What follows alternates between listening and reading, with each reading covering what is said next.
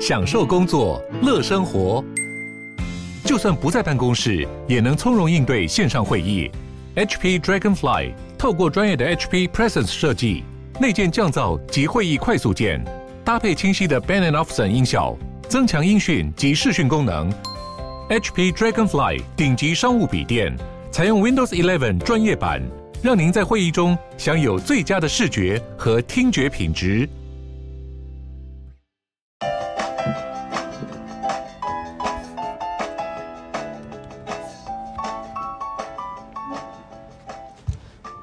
我是花。昨天，哎，应该是二十五号那天，我录节目的时候。有说，就是我晚上点开那个 Eat Gala 的 app，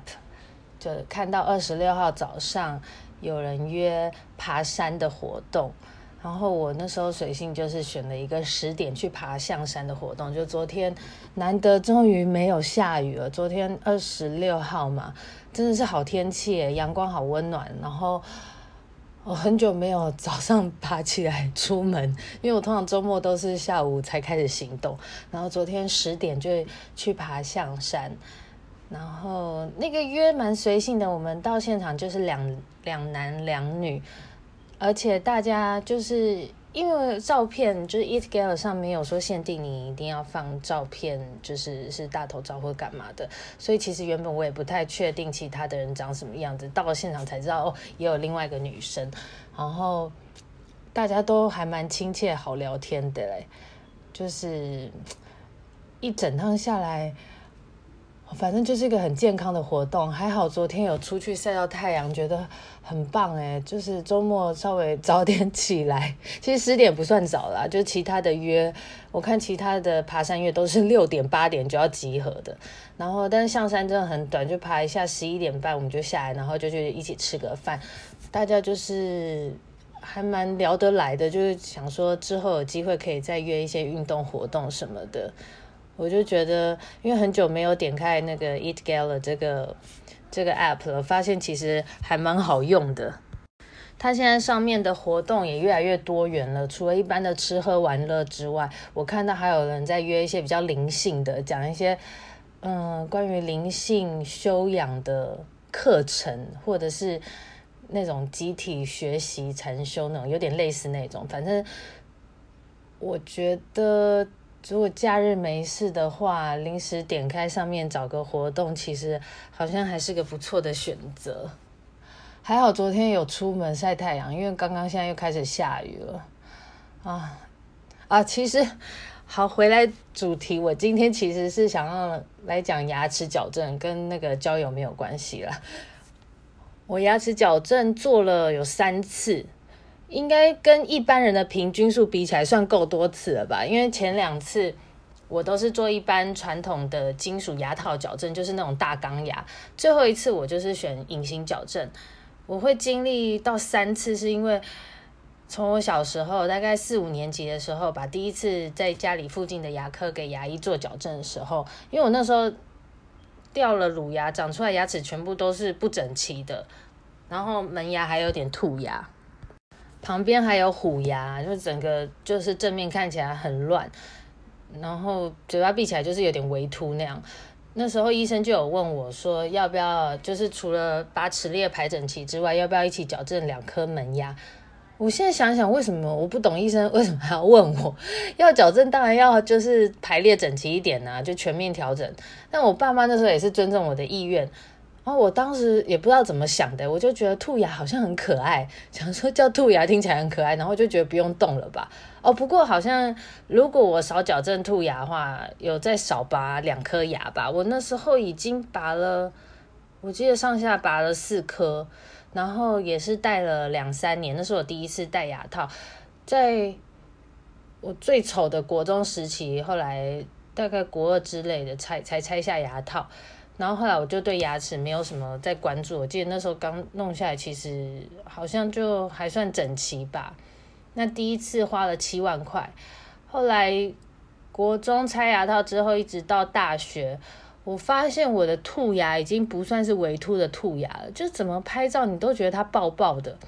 老实说，就是我没有办法微笑，因为我笑牙齿就会露出来。如果我微笑的话，硬把嘴巴闭起来是闭不起来的。然后每次都只能咧嘴笑。呃，不过我现在发现，我现在发现我可以真的不露齿微笑了，就还好。我有做我第三次矫正的决定，因为嗯、我到大学后，到大学后就会开始想交男朋友啊。但是那时候我发现我笑起来就是龅牙很明显，拍照都不好看。我们班上男生还曾经说过我是背影杀手，就 那时候心里当然会就忍不住觉得自卑啊，就是。当时就是很在意外表的情况下，可是那时候对又觉得很怕说装了大钢牙又更丑，就是心里其实很犹豫，因为至少你一装上去就两年的过渡期吧。后来是因为小 S 的那本牙套日记，完全激励了我。我觉得他写那本书之后，他写那本书里面把。戴牙套写得多好多好，而且不用这么在乎世俗的眼光啊！所以他那本书，我觉得是因为他那本书出来之后，带起很多二十多岁以后开始矫正的风潮。那时候还蛮多那个女生，大概大学之后就开才开始矫正。后来我就决决定下定决心再回去小时候那一家矫正，就是再戴了一次钢牙。那那家就是一般的那种社区社区牙医诊所嘛，它就没有涨价，它还是一样，好像一排三万五，所以两排七万。那我记得这次医生好像有再拔一次牙，才能把那个龅牙往旁边平均的移动。然后我刚装上的时候，就是会有那种尴尬期嘛，因为牙齿还在移动，还有缺洞看得到。然后有一天在上课的时候，我眼角余光就看到我旁边的男同学，他一直看我，就是你感觉感觉到有一个眼光一直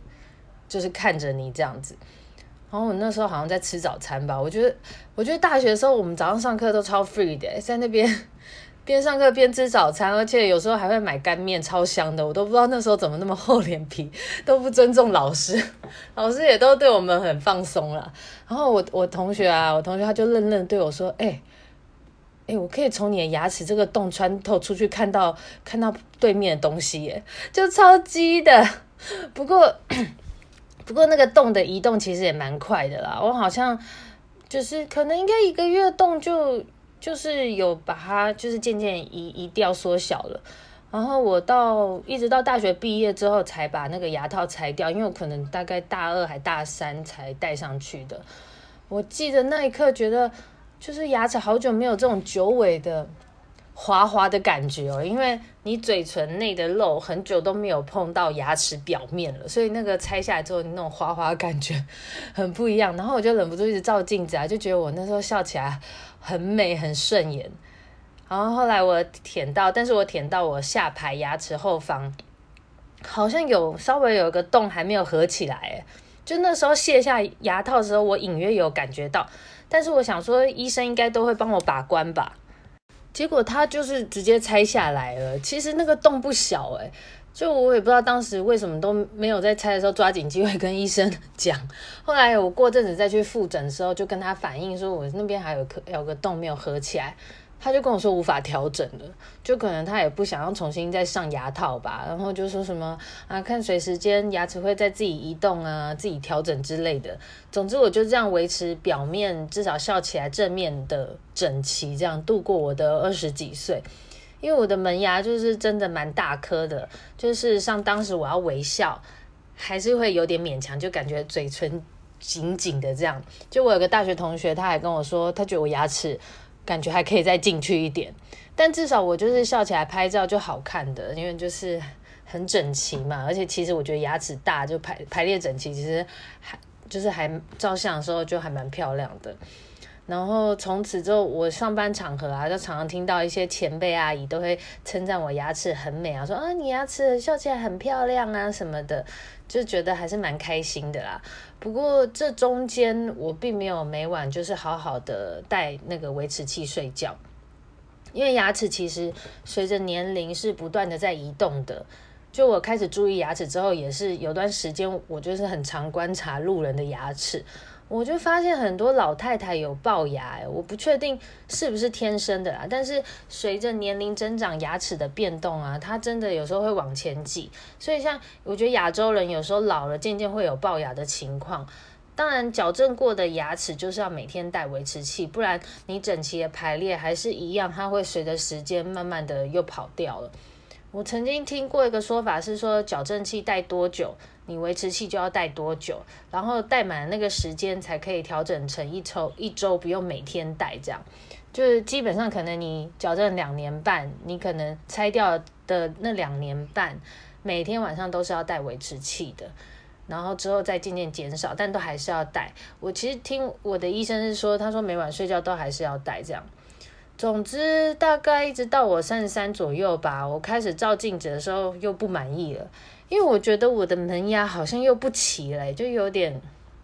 有点、有点歪斜，加上上下的牙缝开始会露出那个三角缝的黑洞，有点三角缝的黑洞这样。每天看就是。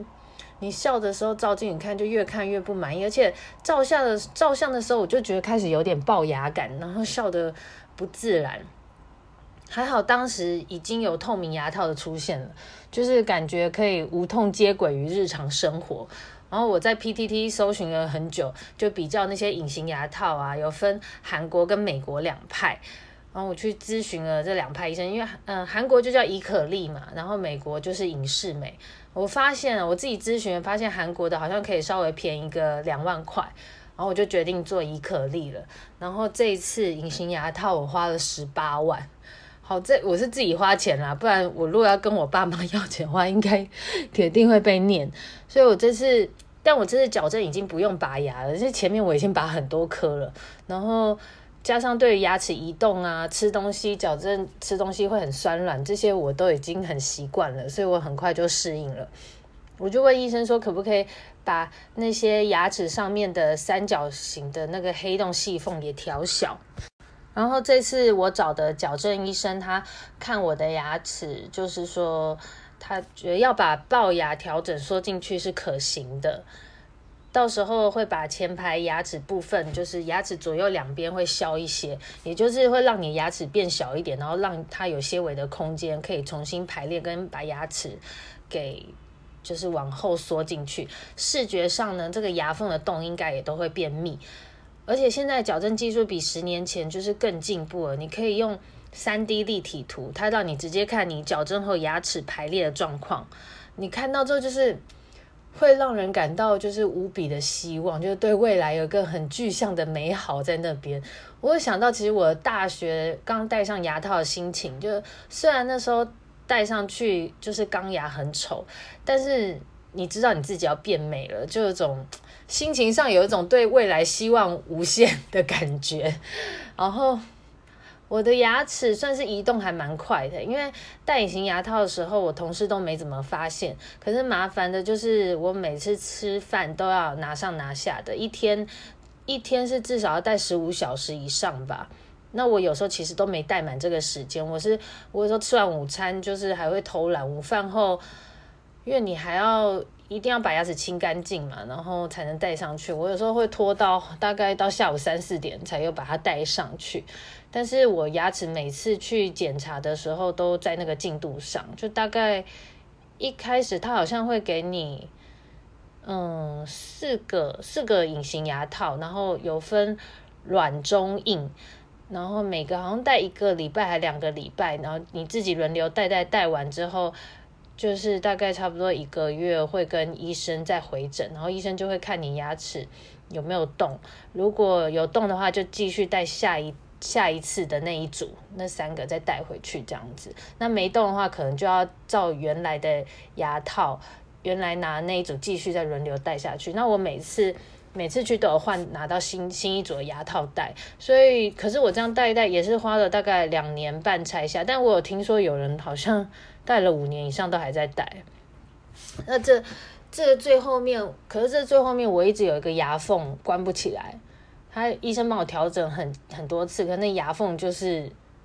一直在那边，因为刚好又是正面的，所以医生没办法，他后来是用补牙方式帮我把那个缝给填上。至于龅牙部分，就真的完全解决了，因为我牙齿大的问题已经用削削牙齿，我我前排的上下牙齿都有削一些，然后用削牙齿来解决这个牙齿里面。的距离的问题，就是让我牙齿有空间往后移嘛。然后我现在就是可以微笑没有问题，只是我下排牙齿靠近牙根的地方，我觉得还是有三角牙牙缝那个小黑洞没有完全的不见，就是这这是因为开始牙肉萎缩的问题，有点这也无解，所以我也只能接受。但这一次的矫正后到现在，我每天睡觉都有记得乖乖戴维持器，因为毕竟这个牙前前后后总共花了我三十几万了，加上我现在发现我睡觉睡觉的时候好像有磨牙跟那个牙齿上下咬很紧的不自觉的习惯，所以其实牙套维持器对我来说是一举两得，因为顺便防那个磨牙。那我发现唯一有个缺点，就是我下排牙齿的牙缝间变得很容易有牙渍，就是会有黑色，就是那色素沉积的感觉。就算我勤于用牙线跟洗牙器都没有效。那我每次去洗牙的时候，都会请医生再稍微帮我把那个牙渍的部分清干净。后来我就索性做了喷砂美白了。那我那时候在做喷砂美白的时候，那位医生就有问说：“你是不是有矫正牙齿，有削过牙？”我就说对，所以我就跟医生说，是不是跟那个削牙齿有关系，让我这么容易积牙渍？然后那个医生就就回我说，对，因为削牙齿的时候，虽然医生都尽量会操作，让他那个角度是维持平整的，但是有时候很难控制，就是会有那个。角度还是有斜的问题，就我正面，我现在看我牙齿，我当然看不出那个牙齿旁边有有削斜或什么，但是事实上，它可能它在削的时候，稍微你的牙齿两边的角度变得不是这么平整，就容易让你吃东西、喝东西的时候，自然就在那个斜面上很容易沉积色素沉淀。所以他就说我其实我其他地方都没什么牙垢，就是下排那几颗的牙缝中间会有一些。污渍，就是除非我戒掉咖啡啊、红酒，我每天，可是我现在每天喝咖啡都已经用吸管了，都还是很难避免。那目前我就是只能用喷砂美白一涂了，就是之后再来介绍一下这个喷砂美白。总之就是医生有说，你就是以后洗牙的时候可以做个局部的这样子清理。嗯，我是觉得说，如果你不在乎。别人对你矫正的看法，就是不怕被人家看问啊或什么的，会不自在的话，我觉得大钢牙矫正就是最经济实惠的啦，因为它价钱几乎便宜了一半。我也是有听过，应也是要现在应该也是要花到十几万吧，十万或十一万之类的。但是像隐适美那些，好像听到都是要二十万。嗯，时间上呢，我觉得大钢牙矫正也比较效率，因为你二十四小时都是在拉牙齿。只是你矫正的同时，你可能要买个洗牙器配套，因为那时候也没办法用牙线嘛，然后牙缝会很难清掉，以免就是很多地方刷不到，拆掉牙套的时候又会有蛀牙的问题。那隐形矫正的话，就是适合预算够，然后主要是要有自制力的人，除非你的牙齿本身就移动很快，因为这可是这你要矫正之后才知道，因为我听到有些人就是。戴了好像还有戴八九年的，就是因为你很难督促自己随时吃完东西又要马上戴上，尤其外出用餐的时候，有时候很不方便，可能拆一下就不会再戴上，因为你戴上之前一定要用牙线清牙齿嘛，不然你那个戴上去很不舒服，你会牙齿就是会觉得闷闷的，然后很多东西卡在那边，所以隐形牙套麻烦就是戴上戴下这样子。反正现在矫正的方式很多元了，我有听说是也有把那个。牙套就是带钢牙化牙套，是装在牙齿背面的那种也有，就是选择比以前真的多很多了。而且矫正是一个最不怕失败的整形，所以我觉得如果不满意自己的笑容的话，其实矫正牙齿真的蛮可以做的。就这样啦。